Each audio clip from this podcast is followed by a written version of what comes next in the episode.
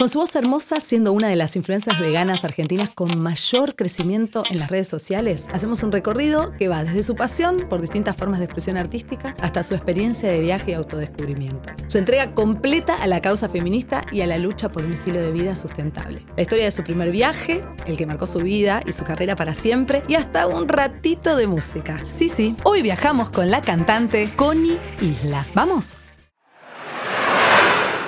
Yo tengo una felicidad absoluta de tenerte acá, Connie. No, por favor, un placer estar acá. Hermoso, hermoso. Amo tu voz, te escucho siempre, te sigo, soy tu fan. y no soy la única porque tanta gente que te sigue, ¿no? Ay, sí, que sí, la verdad canciones. Que sí. Sí, este año fue muy, muy wow a nivel música. Sí, creciste mucho. Un viaje en sí mismo, ¿no? Todo el tema de tu carrera, de tu carrera artística, de tu carrera musical, hermosa. Sí. Bueno, vamos a empezar a charlar un poquito de, de vos. Ok. Lo primero que te voy a preguntar es lo más fácil y es que quiero que te definas en cinco emojis. Uy, bueno, el del gatito con corazones. El del monito que se tapa la cara. El corazón rojo. La carita que sonríe pero que está al revés. Y las manitos que, rezan. Esos son los que más uso. ¿Son los que más usas o sos por los que te definís vos? No, no, no, es que son los que más uso. No sé, creo que eh, viene en medio de la mano, ¿no? Porque si son los que más uso es como con los que más me siento identificada, que más me representan, creo. ¿Y quién es Connie cuando uh. viaja? soy organizada, pero también me presto a conocer y a vivir diferentes experiencias y también, bueno, a improvisar un poco a veces.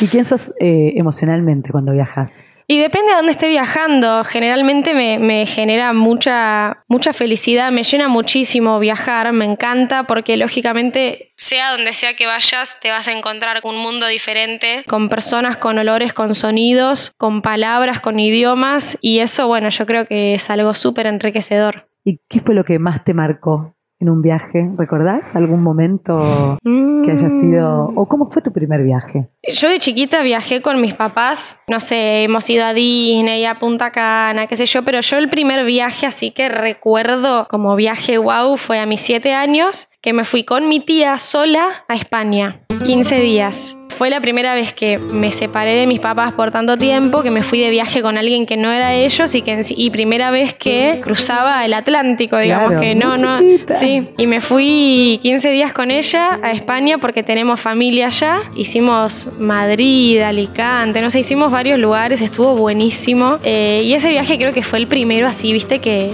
más que nada cuando ya sos más grande te encontrás como con incertidumbre, con, viste, a veces miedos, qué sé yo, y bueno, yo más de chica no, porque siempre estaban mis papás y era como otra cosa. Y este fue el primero que si bien estaba mi tía y yo era chica y ella obviamente se hizo cargo de todo, la primera vez que, que me fui con, con, alguien que no eran mis papás. Claro. Que me iba a un lugar totalmente desconocido. Con mi tía que la amo, pero que no es mi mamá. Y más cuando tenés siete años. ¿Y cuál fue el viaje que te marcó? Bueno, eh, a los 16, mi colegio hacía como una gira deportiva, ponele, al Reino Unido.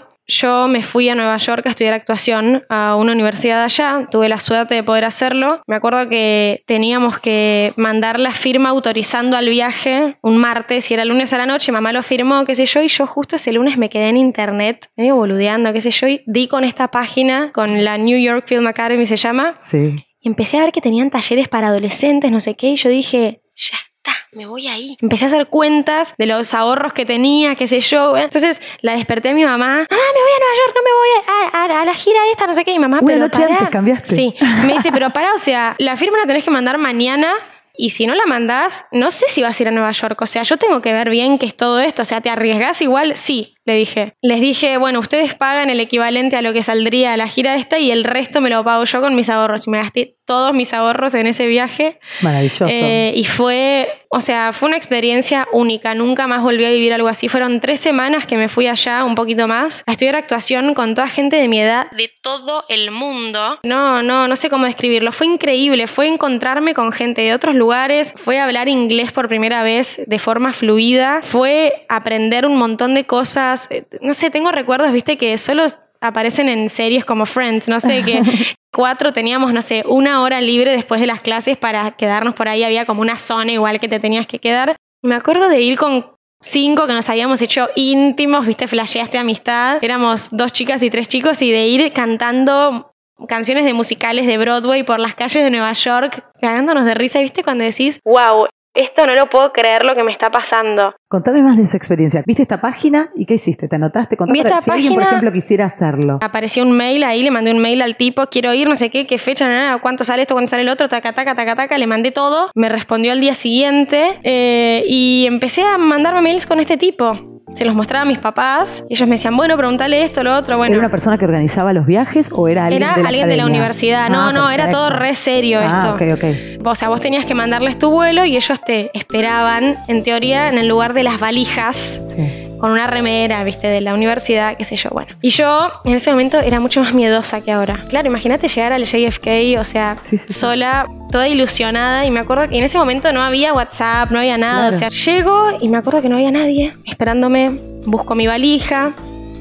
Salgo a la parte de afuera, no había nadie. Yo no entendés, o sea, ¿viste cuando me empecé a desesperar? Entonces eh, agarro y le pregunto a una señora cómo hago para llamar por un teléfono público porque no me sabía el código para llamar a Argentina desde mi celular. Necesitaba monedas, entonces cambio monedas, pongo las monedas, no me daba. Mi tío me había pasado el teléfono de un chofer por las dudas que él conocía de allá, llamaba el tipo, me daba contestador. ¿Viste cuando Oh. yo me largué a llorar sola ahí a los 16 años diciendo ¿qué hago? O sea, estoy acá sola. En un momento logro comunicarme con mi mamá. Mi mamá, imagínate, o sea, no me lo hizo notar, pero desesperada. Y bueno, resulta que entonces me dice, bueno, me dice, mamá, pedite, me dice Gustavo, que Gustavo es mi tío que trabaja en turismo, que hay algo que se llama shuttle, que vos te lo tomás Claro. desde el aeropuerto, que te llevan, son como combis con gente. Bueno, entonces voy, hago la fila, me pido un shuttle para la dirección donde yo sabía que era la el, el housing de la universidad, y estoy esperando y de repente veo a lo lejos una remera roja que se está yendo.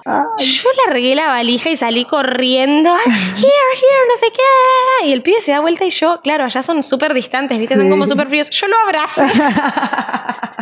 claro, Le di un viste, beso no te en el cachete, tipo, I'm no sé qué, viste, como onda, mi salvador. Sí, sí. Y el pibe como, ah, hola, como, viste, medio que no entendía la situación. Yo tipo, estoy esperando hace un montón, no sé qué. Bueno, el pibe, no, bueno, tranqui, ahora eh, le digo, me pedí un shuttle y me dice, ah, bueno, te pediste un shuttle, bueno, te íbamos a mandar en uno, así que no pasa nada. O sea, tomate ese. Y nada, me tomé ese shuttle, no, y este es espectacular. Yo tenía una valija grande. El tipo del shuttle se perdía, las, iba- éramos todas mujeres y todas, viste, medio que algunas le decían, che, pero estás agarrando mal las calles, el tipo se puso No. mal humor, se peleaban entre ellos. Bueno, yo ahí me dio miedo, pero ya estaba relajada y ya estaba diciendo, bueno, en cualquier momento llego a este lugar que es zarpado. Me acuerdo que dejan un par de minas, yo era la anteúltima. Me bajo en la esquina y me metí directo en el edificio, no agarré la valija. De repente veo al tipo, onda, mes, mes, con la valija como diciéndome, ¿cómo puede ser que te olvides de la valija? ¿Sos tonta? Ah. Y yo, ¡ah! Esas cosas Claro. que pasan, ¿no? La, la primera vez que te enfrentas no, a un no, viaje y con toda la emoción y los nervios, la expectativa de algo así, ¿no? Sí, de te además- juro que sí, fue tremendo. Y la verdad es que valió todo ese estrés porque esas tres semanas fueron mágicas. O sea, no me las voy a olvidar más y de hecho sigo en contacto con muchos de los chicos. ¿Y cómo era? ¿Tienen un campus y dormías con todos, con ellos o eh, tenía- estaban en diferentes hoteles? Era, eh, ellos tenían como un edificio que tenía cuartos, Sí. que eran de a tres. Te ponían medio que eran pisos de chicas, pisos de chicos, Sí. qué sé yo, y también acorde a lo que vos habías ido a estudiar. Y bueno, a mí me tocó con una chica de, de New Jersey y otra de Londres. Y era así, tenían como ese lugar y quedaba a siete cuadras de donde nos daban las clases. Una privilegiada que pude hacer eso, sinceramente, pues fue único.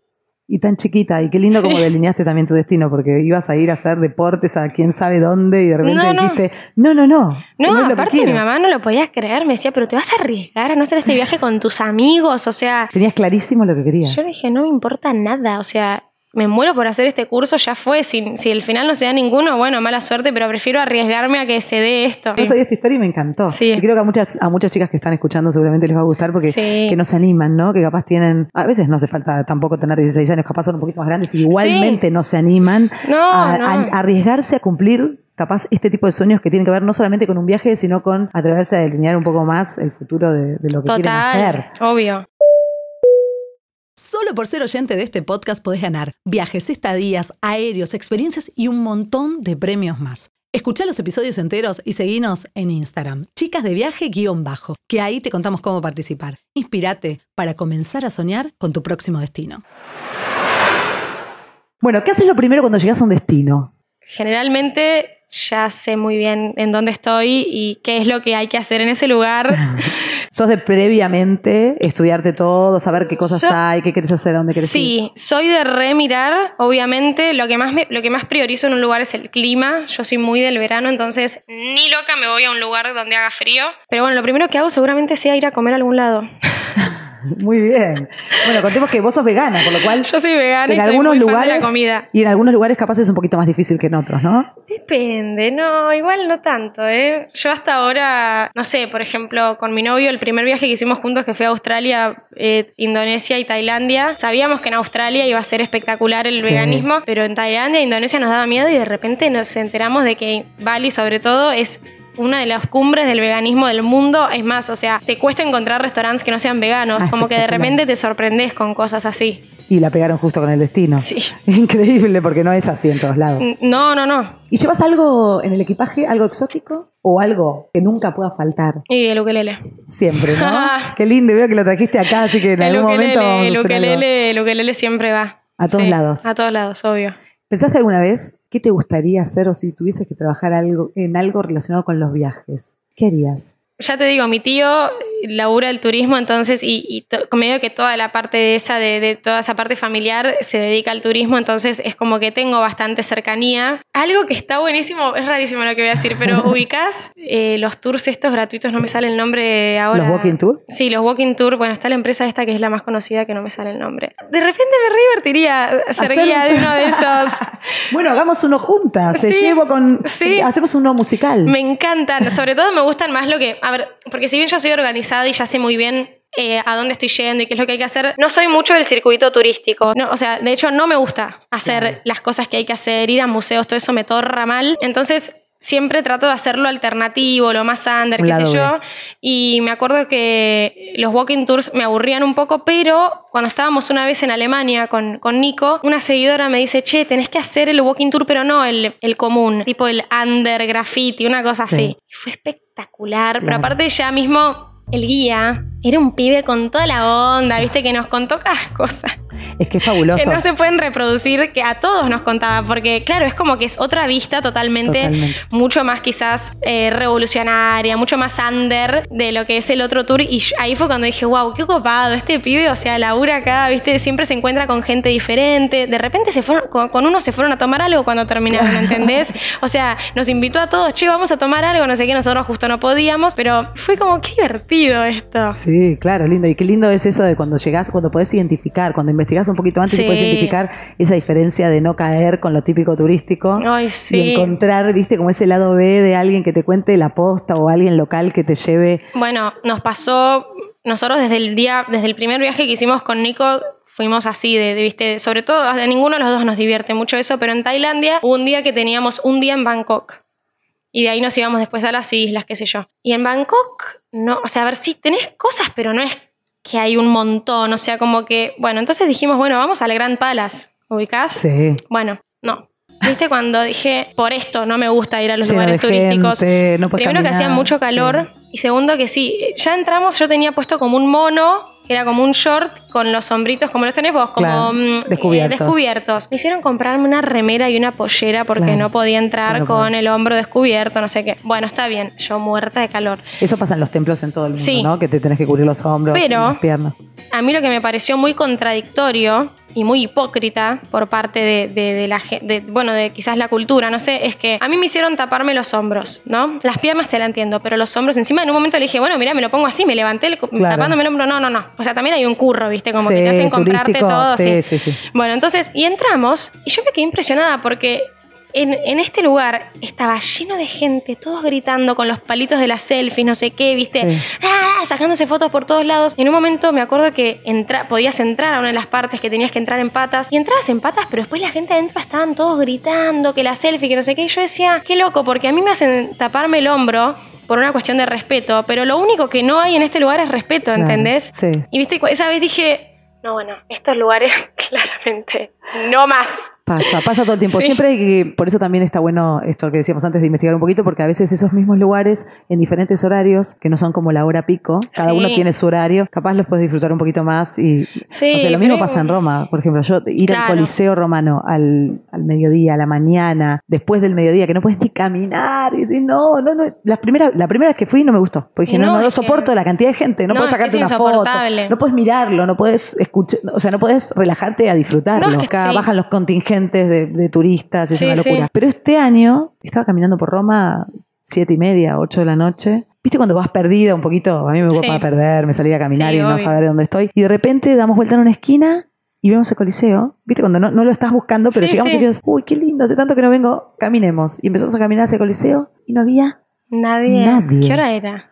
Siete y media, ocho. Nadie, eh, literal, nadie. Pero te entiendo, esto es muy loco el tema del respeto, ¿no? Y de la, de la cosa dual en el tema de, las, de los templos. Yo también lo viví en, en Marrakech. Bueno, en el Vaticano pasa algo medio parecido. Claro. También, como que ¿Viste? O sea, digo, va para todas las religiones. Sí, no, eh, olvídate, pero. Fuimos, este año también fuimos al Vaticano y fue como. Eh, hay un momento que pasás por la Capilla Sistina y se supone que vos no puedes hablar, no puedes sacar fotos, no puedes. O sea, como que debes estar en silencio. Y mira que te vuelven loca para que el paso por la calle. No te puedes quedar parada tampoco. Tienes que pasar y ir. Y sin embargo, yo pensé que realmente era así, que se cumplía. Pasamos y en un momento empezás, todos entran en silencio, pero de repente se empieza a escuchar. Claro. Y de repente escuchás a alguien que hace y se callan todos de vuelta. Y la gente otra vez empieza. No, no, no, es una cosa de loco. No pueden con su Nadie puede respetar no, no, no. nada. Bueno, pero ahí al menos hay alguien que calla. En este lugar no sabes lo que era, era un descontrol. Y yo claro, toda ahí es donde están todas las vasijas, donde la gente va dejando la plata en las vasijas, ¿no? Que es lo que después recolectan para, para cuidar el lugar. ni me acuerdo, era enorme el, lugar. Sí, sí, sí, era enorme y no sé, te juro que. Para, para, para, para, ¿Te suscribiste a nuestro canal de YouTube? Chicas de viaje by Andy Claro. No te olvides, ¿eh? Hay de todo. Y entre todo eso, hay un montón de premios. Vamos a hacer otro juego. A ver, ¿con quién te embarcarías una semana en un barco? Vos sola y una persona. Puede ser alguien de tu mundo o del mundo, que viva, que no viva, de las personas, no sé. Si tengo que elegir a alguien así realista con Nico, con mi novio me reembarcaría, pero si tuviera, si puedo volar, bueno, con mi ídolo de la historia con Freddie Mercury. ¿Qué le dirías y a dónde irías? Ay, no sé, le preguntaría de todo, pobre. Lo atomizaría mal.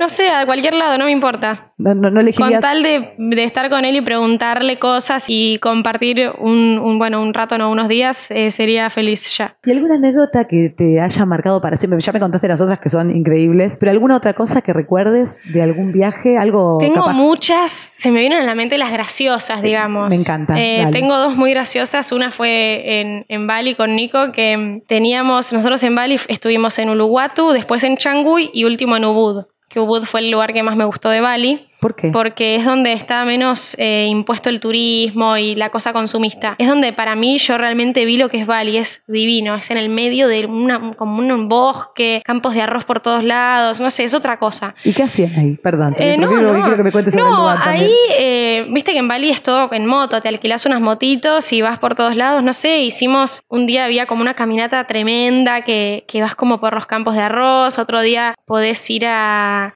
como a una especie de reserva de monos que hay. No sé, hay, hay muchas cosas. También hay unos baños sagrados cerca, pero no llegamos a ir. Pero bueno, el día que nos íbamos a Ubud, Nico, ese viaje fue a Australia, Tailandia, Indonesia. En Australia, Nico se había comprado una boina que era el amor de su vida. Estaba empecinado con esa boina. La cosa es que, y él es, él es muy desordenado. Él dice que no, pero es desordenado y yo soy súper ordenada. Eh, entonces, ese día nos íbamos de Changu a Ubud en un auto. Bueno, teníamos las valijas, qué sé yo. La cosa es que nosotros en Changhua nos habíamos quedado en dos lugares. En un lugar que es tremendo, que se llama The Jungle Room Valley, que son como unas casonas que trajeron de, de, Sumatra, de no sé qué, espectaculares. Y después de los últimos dos días estuvimos en otras casitas divinas cerca. Estamos desayunando, ya teníamos que volver a estas casitas, teníamos las valijas armadas y Nico dice mi boina. Y yo le digo, debe estar en, en la valija. No, Volvemos al hotel. No estaba en la valija, no, no, no, no, no. Él desesperado y yo le dije, a ver, nos tenemos que ir en una hora. No, no, no, vamos al centro de Bali, me tengo que comprar una. Y yo, tipo, vos estás loco, pibe. O sea, no me voy a ir al centro de Bali para comprar una boina, pues aparte no la vas a conseguir esa boina en el centro de Bali. Volvemos al lugar donde estábamos desayunando, todo en moto. Llovía aparte. Y yo le pregunto, les mando un mensaje por Instagram aparte a los del hotel anterior, viste, diciendo, no me van a responder ni ahí ahora. Mira, es esta boina, le mando una foto de Nico con la boina, qué sé yo. Y me, y me responden, sí, está acá. Nico casi que se va sin pagar. Nos subimos a la moto encima con unos pilotitos. No, no, que eran más finitos, cualquier cosa. Y los cascos, nos subimos llovía, empezamos a manejar y Nico, eh, y yo siempre le decía que se abroche el casco. Yo iba a agarrar él y entonces le, hago así, le toco, le digo, no tenés abrochado el casco. Entonces él saca una mano, se abrocha el casco, justo se cruza un perro. Está lleno de perros ahí. Y yo, imagínate, o sea, bueno, él también, pero yo soy más loca todavía. Entonces yo le grito, ¡Ah! Loca del amor por los animales. De eso estamos hablando. Sí, sí, sí. Y él tenía una sola mano y frena con la rueda de adelante. No, no, no. O sea, mm. nos caímos, pero mal. De, o sea, de, suerte no venía un auto del otro lado de la calle porque nos mataba. Pero bueno, la cosa es que nos caímos todo con la lluvia. Yo tengo la imagen de estar tipo tirada en la calle y verlo a Nico levantándose todo. Rarísimo. El perro salió corriendo, casi lo pisó otro auto, ¿viste? Cuando decís, Dios mío unos balineses nos ayudan a levantarnos. Nico tenía toda la rodilla sangrando, ¿viste? Nos subimos como, sí, gracias, gracias. Y de repente pasa una cuadra y yo me empiezo a reír. Y le digo, boludo, le digo, ¿por qué nos levantamos tan rápido? O sea, ¿viste? No sé, como que no, no sé si nos dio vergüenza, estábamos tan apurados por ir a la, boina, pero empezamos a llorar de la risa los dos, ¿viste? Diciendo, o sea, nos hicimos mierda, ¿entendés? O sea, ¿cómo no nos fijamos qué nos había pasado? Bueno, la cosa es que llegamos al lugar y estaba la boina. llorábamos, no podíamos creer, o sea... Todo lo que, habían pasado y lo que habían hecho por y lograr. todo en un segundo y como que todo, bueno, sí, dale, sí, subite, dale, como que... No, no, no, embaladísimos. Esa es una que fue tremenda. Con mi mamá este año nos fuimos a, a, París y a Barcelona, hicimos viaje de madre e hija. Qué linda. Sí, re. Estábamos en Barcelona, ya era el último día y ya medio que habíamos hecho todo. Y yo quería ir a la casa de Gaudí, que creo que se llama Batló. Sí, hay dos. Como que sabía que estaba casa Batló, pero sabía que había otra, no sé qué. Entonces me acuerdo que teníamos ponerle tres horas y le digo a mamá, bueno, vamos caminando a la casa de Gaudí. Yo buscaba, tipo, ponía Gaudí House. Un momento entro a una y como que entro a la foto y veo que había como muebles, viste, era como un lugar. Yo dije, listo, debe ser esta. Quedaba como a 50 minutos caminando. Ya estábamos muertas, era el último día del viaje en total, o sea, habíamos caminado mucho durante dos semanas, doblamos ya en la última cuadra, yo como que veo y no había nadie. Como que, viste, siempre hay como tumulto de gente en esos lugares. No puede ser, está cerrada. Bueno, Llegamos, era una inmobiliaria, se llamaba Gaudí House. y en Google Maps había fotos de, muebles porque eran las fotos de los departamentos que vendían. claro, te equivocaste porque en España pusiste Gaudí House y tendrías que poner casa, o sea, casas de Gaudí o Claro, en español. Cuando mi mamá me quería matar, yo obviamente subí una foto a Instagram, yo tentada con atrás el Gaudí House del cartel de la inmobiliaria, pues no, viste, cuando decís no lo puedo creer, mi mamá me quería matar. Bueno, pará, ¿y no fueron a, la, Casa Patló? Fuimos y estaba cerrada por oh. remodelación, no sé qué. O sea, había una parte que no, pero había una fila tremenda que le dije, ni lo cago esto, y había otra parte que estaba cerrada por remodelación. O sea que no la conoces? No. Uf, tenés que ir. Sí. Esto recién comienza. Escucha el segundo episodio porque estoy segura de que te vas a sorprender con todo lo que tiene para contarnos.